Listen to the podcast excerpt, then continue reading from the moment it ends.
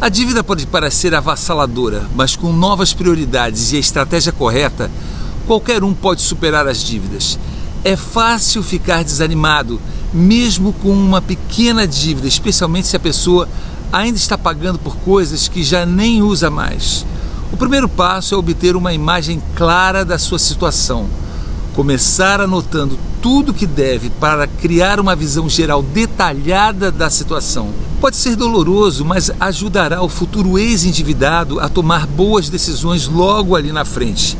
Isso permitirá separar a dívida prioritária da dívida inadimplente, aquela que a pessoa não consegue pagar, e assim descobrir o que resolver primeiro.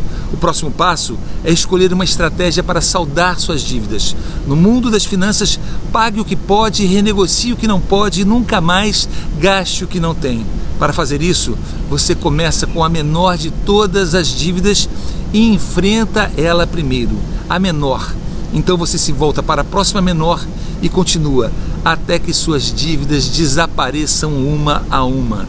Esse método é motivador, pois você vê os efeitos rapidamente. A segunda abordagem é renegociar as dívidas que você não consegue pagar. Nesses casos, ficar algum tempo sem pagá-las pode fazer o credor vir a ceder nos juros, quando não até mesmo retirá-los, ao invés de nunca mais receber aquele valor. Cada caso é um caso diferente, pode ser desgastante e difícil, mas quando não tem outro jeito, não há outro caminho.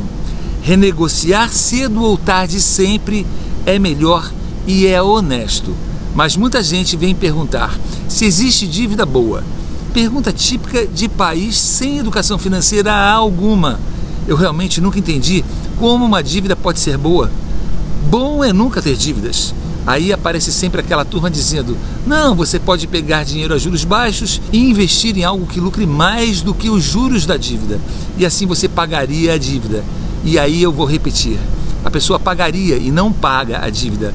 Pagaria conjugando o verbo no condicional, caso ela pague a dívida. Mas, meus queridos, isso continua sendo sempre dívida. E as dívidas vão sempre envolver risco. São milhares de pessoas que destroem suas próprias vidas financeiras e de suas famílias querendo se apoiar nessa desculpa esfarrapada para meter a mão em um dinheiro que não é seu. E dinheiro dos outros não se mexe. E ponto final. É sempre uma armadilha. Por isso eu sempre digo que a bolsa de valores tem sido tão maravilhosa na vida de tanta gente que decide fazer o que é certo e correto. Sempre digo que na bolsa de valores, qualquer um trabalhando em qualquer profissão, ganhando mesmo pouco, mas investindo com consistência e reinvestindo toda a renda desse investimento em mais ações de boas empresas, infalivelmente enriquece. E assim vai ter dinheiro para financiar seus novos empreendimentos, só que dessa vez com seu próprio dinheiro e não dos outros. Dívida boa não existe. Dívida é sempre ruim.